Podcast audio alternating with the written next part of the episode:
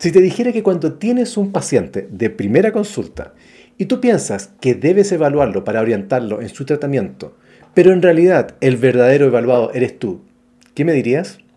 Bienvenido a Click, ideas que hacen sentido.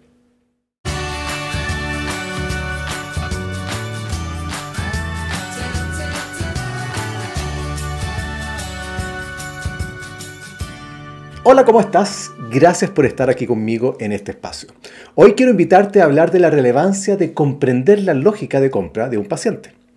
Muchos ya me conocen, yo creo que me han escuchado muchas veces decir todo esto, y saben que siempre estoy hablando de los paradigmas y lo importante que es ser capaces de desafiarlos para poder ver y comprender y aceptar que el mundo y la realidad no es solo la nuestra, que hay muchas, muchas otras posibilidades. Ahora, ¿por qué les digo esto? Simple porque para poder entender la mirada del otro, ser empáticos de verdad con el paciente y crear soluciones y modelos de atención para él, necesitamos de ese cambio de mirada. Sin duda esta capacidad es una de las fundamentales para el éxito de los servicios. Pero bueno, vamos al tema. Siempre me ha llamado mucho la atención que muchos profesionales y clínicas asumen que cuando tienen un paciente y que les consulta por primera vez, su único y principal objetivo es mostrar todo su conocimiento y capacidad. Las herramientas usadas son las clásicas. Lenguaje técnico, muchos diplomas en las paredes o muchos parches de las estadías que han estado, ¿cierto? Mucha formalidad, mucha tecnología, exámenes, etc. En otras palabras, de corazón sienten que tienen todo bajo control bajo esa lógica, bajo esos paradigmas. El problema para ellos es que la verdad es otra. El tema no es que lo técnico no sea relevante, porque por supuesto que lo es. El tema de fondo es que el paciente trabaja en otra sintonía. Mira, déjame contarte una historia. Imagina que una persona comienza con un dolor de hombro. Empieza, por alguna razón le empieza a molestar. Él no sabe por qué le molesta, pero ya tiene claro que va a tener que consultar a un especialista en algún momento. A partir de eso, comienza una búsqueda de clínicas o de doctores que le ayuden a devolver esa movilidad de hombro, porque la verdad es que no lo puede mover cómodamente y poder seguir teniendo su vida como es habitualmente. En esa búsqueda se sumerge en Google, por ejemplo, donde buscamos todo, ¿cierto? Donde encuentra muchas alternativas. Visita buscadores, visita eh, o busca por nombres de clínicas o por nombres de doctores, visita sus webs, etc. También busca opiniones en su red de amigos, por si alguno sabe algún dato o ha tenido un problema similar que pueda darle una orientación. Sea como sea, lo que está haciendo esa persona es definir una lista o una serie de opciones de clínicas o doctores para que luego, basado en lo que él entiende, en su percepción, en sus criterios, pueda elegir con quién se atenderá. Pues bien, aquí viene lo interesante. Esa lista de opciones de clínicas son para esa persona todas válidas desde el punto de vista técnico. Es decir, cada una de ellas, bajo su entendimiento, cumple con los requisitos para resolver su problema. Ahora, deberá elegir entre esas opciones, todas validadas, y por ese motivo decide probarlas, decide testearlas, y por eso llama y solicita una hora de primera consulta para visitarlas y conocerlas.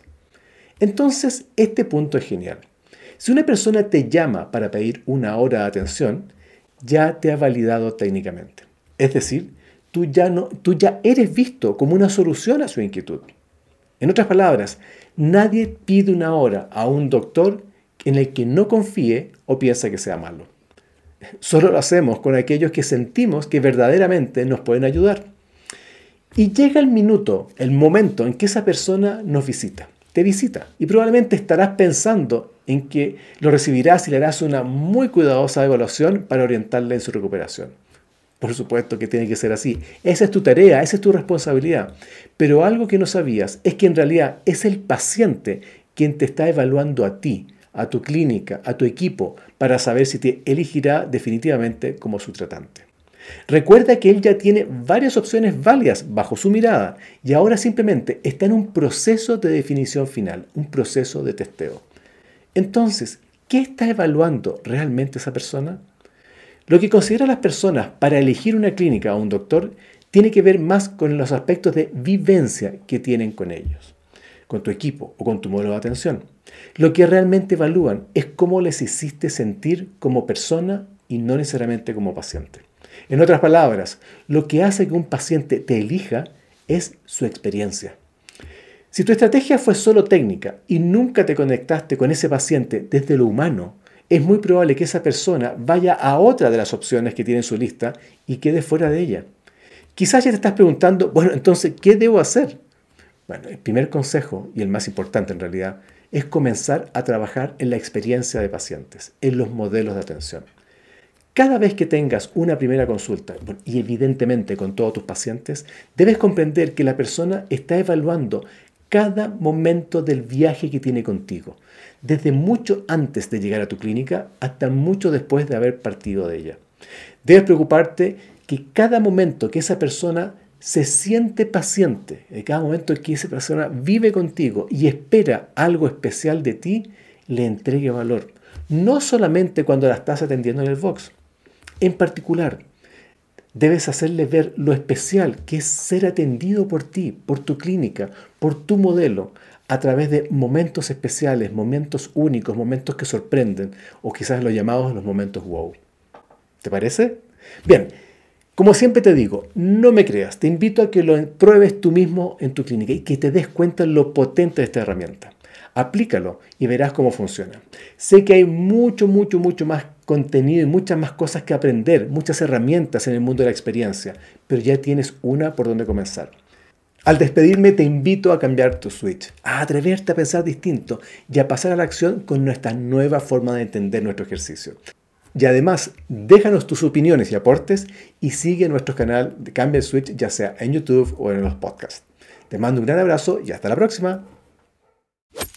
Si tú también crees que el primer paso para transformar tu vida y la de tus clientes es pensar distinto y desafiar tus paradigmas, este es tu podcast.